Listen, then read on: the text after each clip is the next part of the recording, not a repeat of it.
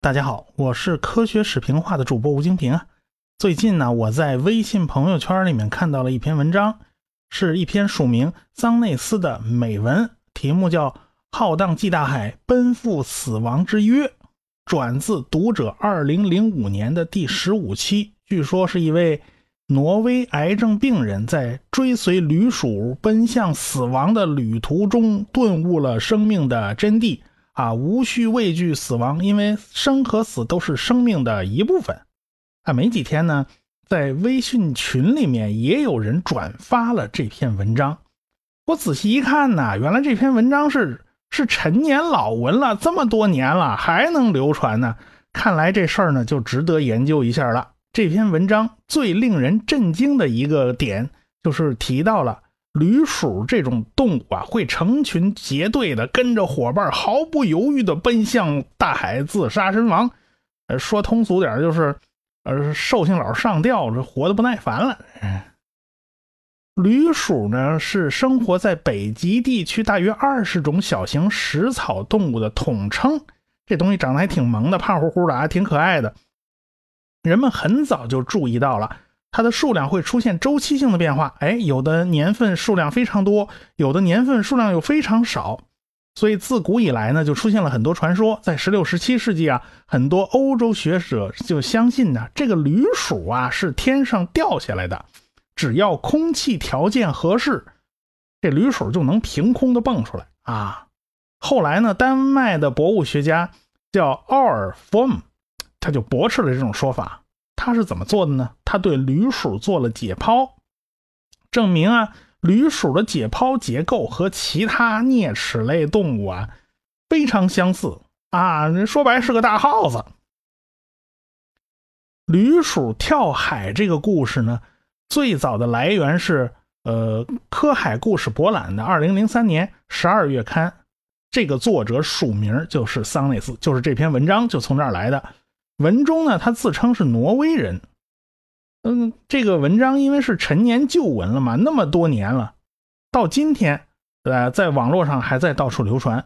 追根溯源，搜一搜，这个桑内斯是个什么人呢？都找来找去，就发现找不到这个人。后来找到啊，有一个港口，一个地名叫桑内斯，这个是个作者的笔名啊啊，你叫桑内斯，就跟咱们这儿。国内叫海南岛，叫少林寺，叫吐鲁番，那个那个是一个意思。那这这找这人就麻烦了，就找不到。哎，反正看文章的风格呀，它不像是外国人，倒像是一篇出口转内销的文章。哎，科海故事博览这本杂志啊，就属于奇闻怪事，给你搜罗了一大堆，外加少许科普的这么一个刊物。呃，那个年代啊，是个地摊文学泛滥的年代。各路奇闻异事编得煞有介事的，反正大家也就是看个热闹吧。这么一本杂志上有这么一篇文章，倒也没什么新鲜的。那接下来的事儿就很有意思了。这篇文章被大名鼎鼎的《读者》杂志转载了，这传播范围一下就扩大了好多倍啊！哎，到现在在微信的朋友圈里面还在传。其实呢，你去追根溯源，再往前追。发现这篇文章也不是最早提到这件事儿的，提到驴鼠跳海这件事儿的。再往前倒，在一九九三年，《科技日报》上发表了一篇文章。这位作者呢叫魏梦华，哎，这个作者是非常靠谱的，他是我国探索南北极的老前辈了。哎，他好几次到南北极去了，因此他这个文章就很有分量了。他写了一篇科普小品，叫《驴鼠之谜》。在这篇文章里。他明确提到了几个要点。第一条，驴鼠特别能生啊，这生孩子特别厉害。驴鼠怀孕呢，只要二十到二十二天，连一个月都不到嘛。一年生个七八窝呢，都不在话下，一窝能生十几只啊。因此，它下起崽来简直是那增长速度太快了。第二条，驴鼠也不是毫无节制的。如果今年食物匮乏，年景不好，它就不生那么多了。一旦年景特别好，条件特合适。这驴鼠的数量就开始暴涨，而且呢，数量多到一定程度以后，这驴鼠的毛色就变得特别鲜亮、特别醒目，就是为了吸引天敌来捕食。说白了，就是自己作死。第三条，驴鼠数量因为太多了，即使是天敌啊，那什么狐狸、鹰这，它可劲儿吃，它都吃不过来。这时候呢，这帮驴鼠就会采取极端行动了，就开始集体大迁徙，开启作死之旅。他们就会跑到海边集体跳海。哎，这就是文章里所谓的驴鼠三大奥秘，大家就获得了一个非常深刻的印象。驴鼠们不加节制的生孩子，数量到了不可收拾的地步。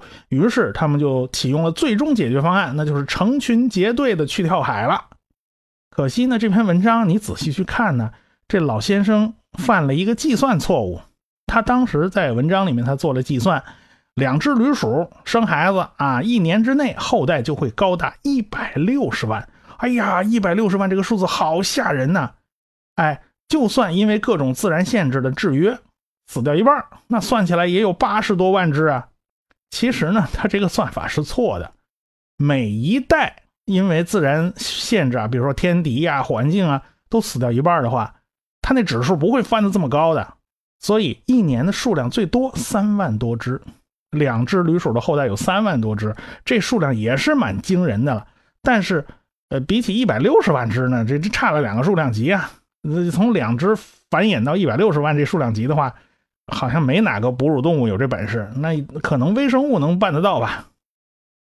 老先生本职呢是地球科学啊，什么地震了之类的。这个动物啊不是他的本行。这位老先生在文中呢反复描写自己遇到了一位立志要解开驴鼠之谜的纽约动物协会的成员。实际上搜了半天呢，发现根本就没有这个人。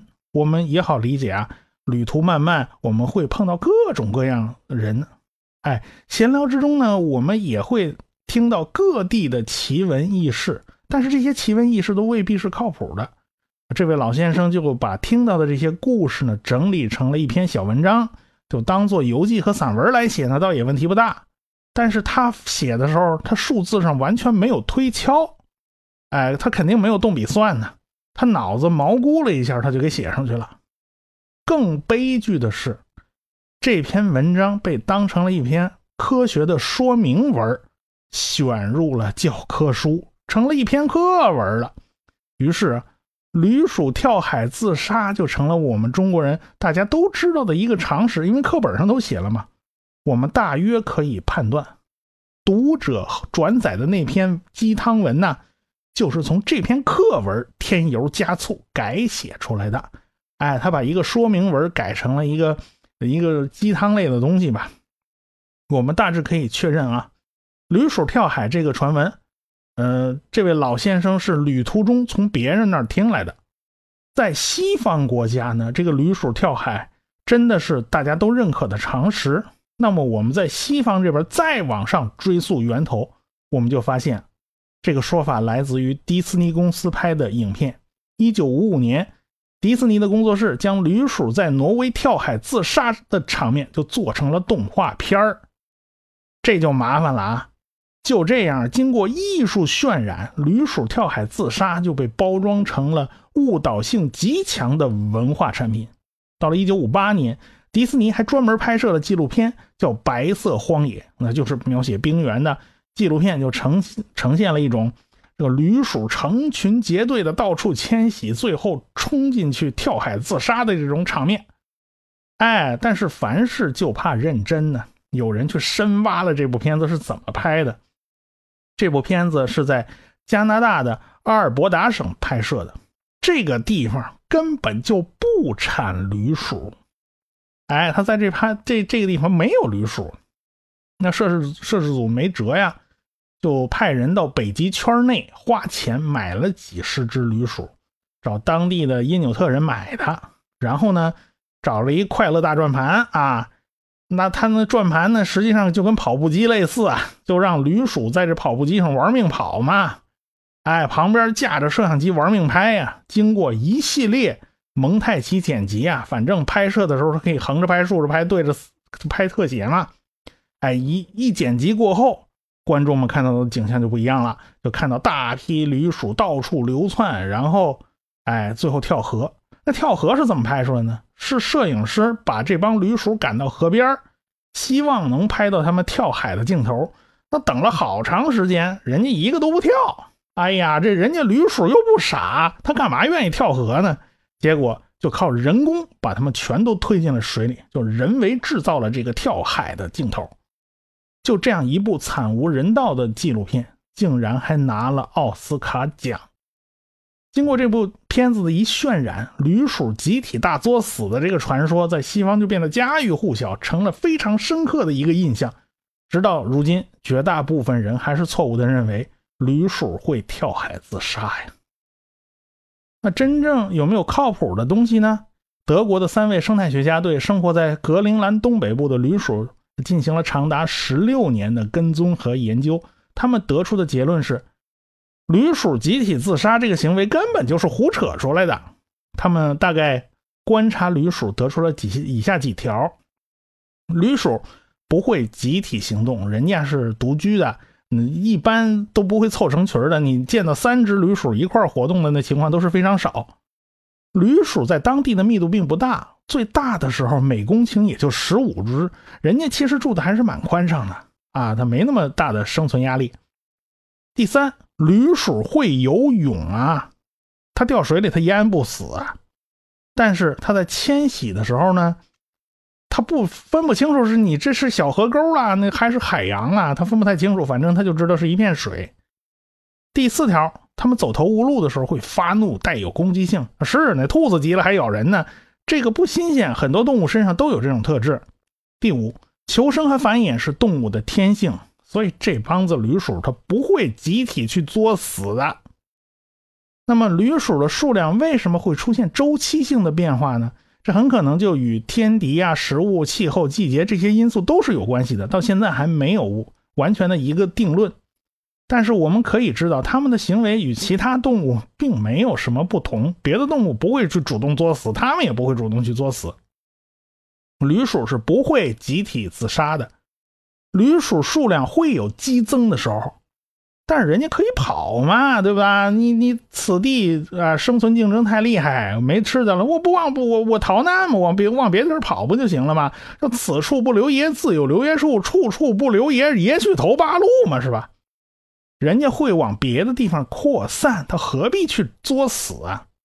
驴鼠是会游泳的啊，它掉河里死不了。但是驴鼠有个缺点，它分辨不出来这到底是宽阔的海洋啊，还是小河沟啊。很可能啊，某些驴鼠它脑筋搭错了啊，它以为眼前这水是小溪，它以为自己能游过去，哪知道它下了水以后啊，它怎么游它都游不到对岸，最后。嗯，活活累挺了，累挺了以后不行，就溺水淹死了。然后这尸体呢就被冲到岸边，很可能这就是驴鼠自杀传言的这个源头吧。如今呢，大部分正规的科普栏目在提到驴鼠的时候，都会纠正一下啊，驴鼠是不会自己跳海的。只有一个地方例外，就是咱们的中学课本啊。到现在为止呢，那篇描述驴鼠跳海的文章还堂而皇之的印在教科书上。我看到很多老师在写这一课的教学笔记的时候，他们也在提到如何引导孩子们去做扩展阅读，去自己做探究。他们清楚这篇课文的内容是有问题的。我想呢，只要有探究的精神，经过老师的点拨，孩子们就会知道驴鼠跳海并不是事实。毕竟，情怀与感悟应该建立在事实的基础之上。事实远比情怀感悟重要的多。好，今天我就说这么多吧，谢谢大家。科学声音。